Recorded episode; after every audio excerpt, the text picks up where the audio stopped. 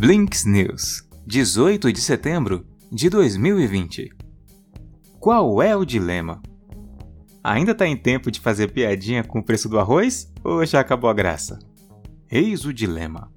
Ah, na verdade é outro dilema. O documentário, que é o nosso destaque de hoje. Cadê o dilema? Ok. Vamos falar sobre o tal documentário a respeito das nossas vidas digitais. The Social Dilemma, que esteve entre os 10 programas mais assistidos na Netflix durante toda a semana e polemizou os meus e alguns outros grupos de WhatsApp.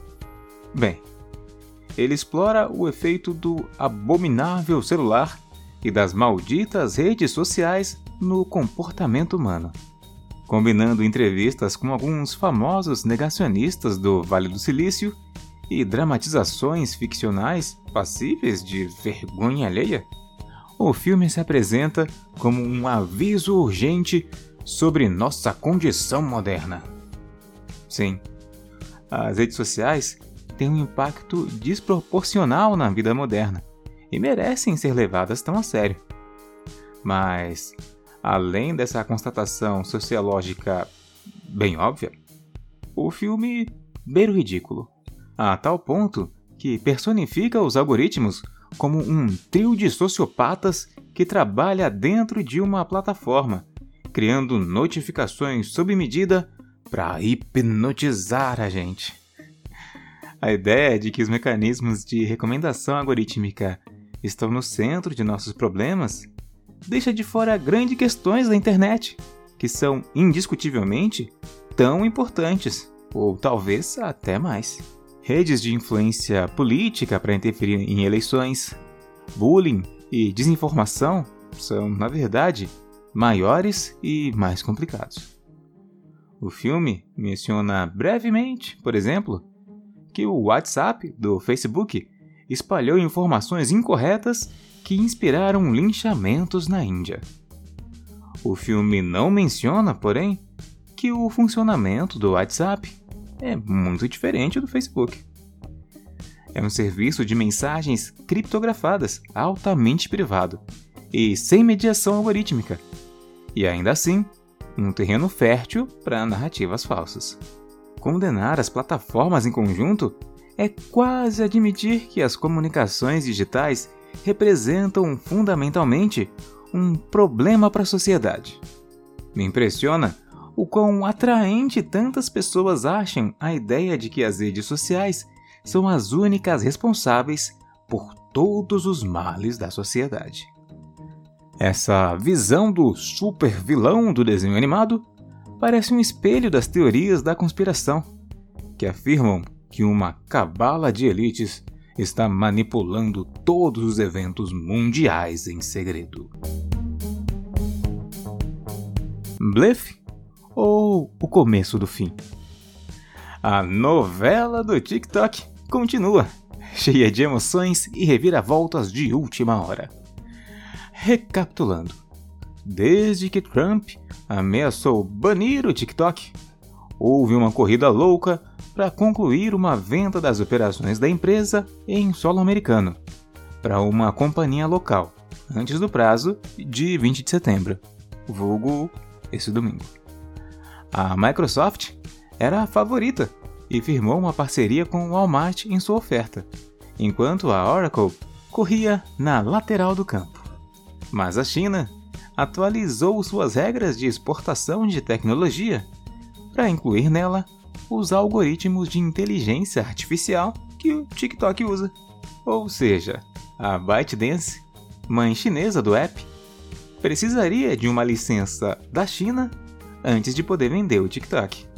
Por isso, as negociações evoluíram de uma venda total para uma venda de uma participação minoritária, que hospedaria os dados do aplicativo nos Estados Unidos. A Microsoft, portanto, desistiu de um possível acordo. E a Oracle confirmou na segunda-feira que sua oferta a tornaria um parceiro de tecnologia para o TikTok. Porém, contudo e no entanto, a manobra não colou. E hoje mesmo, o Departamento de Comércio americano emitiu sua primeira implementação da proibição do TikTok, mais WeChat, prevista para entrar em vigor no domingo. A ordem pede a suspensão completa de todas as transações nos Estados Unidos com a ByteDance, bloqueando novos downloads do app, mas ainda permite que as versões já baixadas do aplicativo funcionem. O anúncio veio antes de uma esperada declaração de Trump sobre se o governo aprovará ou não o acordo com a Oracle, e deixa espaço para a negociação ser concluída antes do prazo final, de domingo. Há quem diga que isso tudo é justamente um show para acelerar essas negociações em andamento. Outros entendem o movimento como uma medida agressiva da administração Trump para pressionar por sua intenção original de fazer o TikTok ser totalmente controlado por uma empresa dos Estados Unidos. Veremos. É cada saudade que as pessoas têm. Um desejo estranho. Desde a pandemia, o engenheiro de som Stephanie Pigeon foi inundado com pedidos incomuns. Se ele consideraria produzir sons que replicassem o escritório. Pigeon é o criador do MyNoise.net, um recurso cult entre as pessoas que procuram efeitos sonoros de fundo para ajudar a concentração no trabalho. Desde o lançamento em março, houve 250 mil streams do Calm Office, que virou um de seus sons mais populares no MyNoise.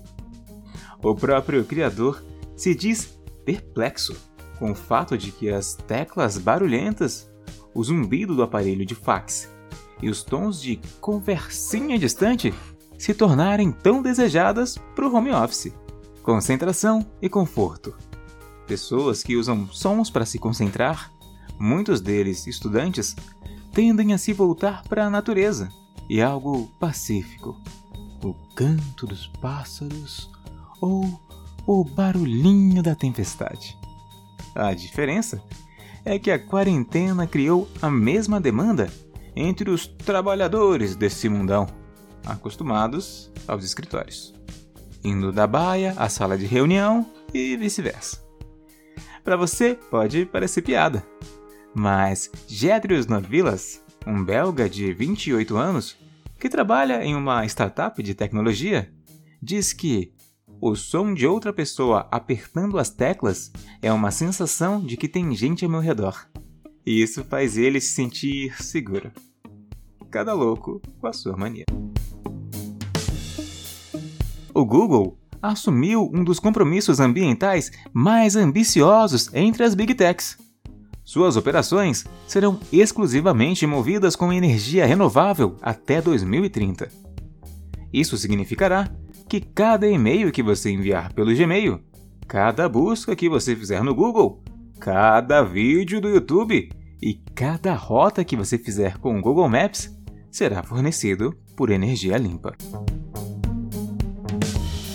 A Amazon Ads chegará, em outubro, ao Brasil.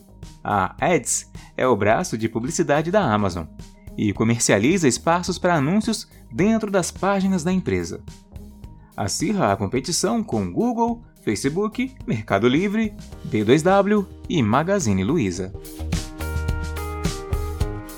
Agora é oficial. A Lei Geral de Proteção de Dados, LGPD, entrou em vigor hoje. O texto, sancionado, no entanto, não menciona a criação da Autoridade Nacional de Proteção de Dados, a NPD. Vários pontos da lei como a aplicação das multas, dependem de regulamentação da autoridade, responsável por supervisionar a aplicação da norma nas empresas. O Facebook vai lançar os seus óculos inteligentes em 2021. As funcionalidades e o visual não foram revelados, mas no vídeo promocional dá a entender que será parecido aos clássicos da Ray-Ban que é a parceira do projeto. Chique. Blinks News.